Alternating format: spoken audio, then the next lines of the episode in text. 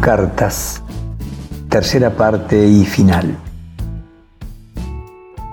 Juan acumulaba en su armario muchísimas cartas, archivadas en caja de zapatos, de vez en cuando abría alguna de Susi para sentir la fragancia que lo embriagaba. Cuando debió partir al sur a cumplir con el servicio militar obligatorio, interrumpió la universidad. El tiempo militar tenía exigencias, pero Juan lo ubicaron en un lugar privilegiado. El centro de comunicaciones como si una mano invisible del destino lo acercara a su vocación de comunicarse. Allí estaba la radio, el teletipo, el telégrafo, y todo esto multiplicó el amor por las comunicaciones. Y las cartas desde el sur partieron y llegaron en abundancia. A Juan no le alcanzaban las hojas provistas por el centro de comunicaciones para seguir escribiendo. También lo compensaba la sincera amistad con los nuevos amigos lugareños que lo invitaban los fines de semana a sus casas. Llegar los lunes al comando sin dormir era frecuente. Tuvo la suerte que por sorteo fuera seleccionado al curso de esquí en el destacamento de montaña. Al fin conocería la nieve. Les escribió así a sus amigos y familiares sobre la buena noticia, pero solo a uno le confesó su miedo a la altura y también el respeto a las montañas. La precordillera majestuosa no admite errores y los vaqueanos lo saben tan bien que pocos se animan a recorrerla cuando la mala nieve abunda. Dicen también que cuando los malos vientos golpean los picos, las faldas se tornan agresivas y así despliegan violencia sobre los senderistas, cazadores, alpinistas o esquiadores.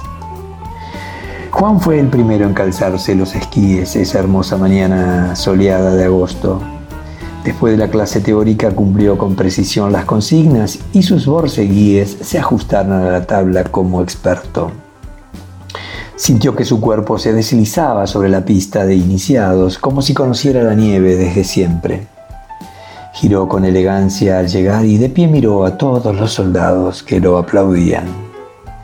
Fue de los pocos que sostuvieron el equilibrio esa jornada. Incluido ya en el grupo de los diestros, avanzó el tercer día hacia un nivel más elevado de la montaña. Y desde allí descendieron con movimientos serpenteantes. Los que conservaron postura obtuvieron la distinción de ascender a la cumbre en dos días. Entre ellos estaba Juan. Era la quinta jornada de aprendizaje cuando llegaron al lugar preciado. Ante la gran altura, Juan sintió el malestar estomacal, silenció el ligero mareo, pero al descender, su caída fue inmediata. Lo detuvo un árbol joven del que alcanzó a tomarse con las manos y donde dejó parte de sus guantes. La enfermería no reportó lesiones. La cena fue con risas y burlas, a las que todos se sumaban. Al día siguiente dieron descanso. El sol otra vez brillaba y Juan se escapó del grupo y se escapó de sus mandos. Necesitaba vengar la falla que había tenido. Con los esquíes a cuesta ascendió por la aerosilla y no descendió en la cumbre donde tuvo la caída. Siguió hasta el final, hasta la más elevada, la que solo admite a expertos y a profesionales. Se ajustó los lentes, calzó las tablas y erguido en la altura contempló el paisaje y otra vez sintió el pánico que quería curar. El sudor le mojó la ropa interior y su frecuencia cardíaca se disparó. Preso de un miedo irreverente, dominó los pensamientos y se dijo, de aquí se baja esquiando. Fue una firme orden de mando que no dio permiso a dudas casi una estocada feroz a ese miedo que de una vez por todas debía erradicar. Con adrenalinas elevadas y la boca seca dobló los tobillos hacia adentro, clavando los esquíes en cuña. Luego buscó centrar el equilibrio doblando levemente las rodillas y el torso inclinado adquirió firme postura de descenso. Contó de 10 a cero mientras le decía sus miedos, hoy termina tu existencia. Sonrió por esta ocurrencia, sus bastones afirmados por detrás lanzó el cuerpo al descenso más veloz de su vida. La mala nieve sabe esperar la ocasión. El sol brillaba, escondía los vientos patagónicos que golpeaban al pico llamado el extraviado. A velocidad imponente sus piernas elastizadas soportaban con firmeza.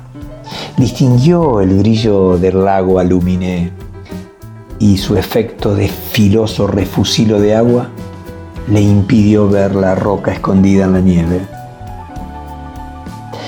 El cuerpo revoloteó desorganizado y cayó mirando el cielo para surcar entonces con urgencia hacia la ladera. Cruzó árboles que parecían querer esquivarlo, deseó golpearse contra los últimos troncos que de reojo distinguía, pero la montaña de mala nieve hizo un corte abrupto y el vacío lo abrazó con la liviandad de los algodones. Dio inicio a un extenso vuelo de hondo e incomparable silencio. Instantes previo a estallar el cuerpo contra las rocas, lo visitó fugaz el recuerdo de la cuchara cayendo súbitamente sobre la sopa de su padre al escuchar la triste noticia de Italia. Y él entonces corrió al árbol del patio para enterrar la creencia que las cartas solo portaban buenas noticias.